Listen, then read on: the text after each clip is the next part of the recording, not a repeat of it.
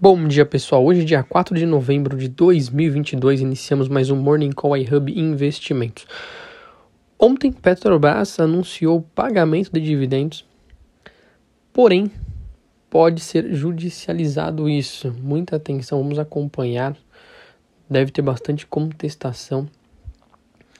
Vale a pena monitorar.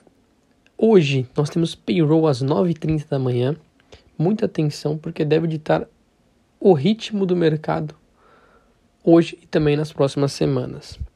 Bom, vamos para as bolsas.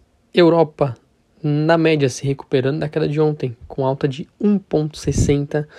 Ásia, na média, com alta de 1,50.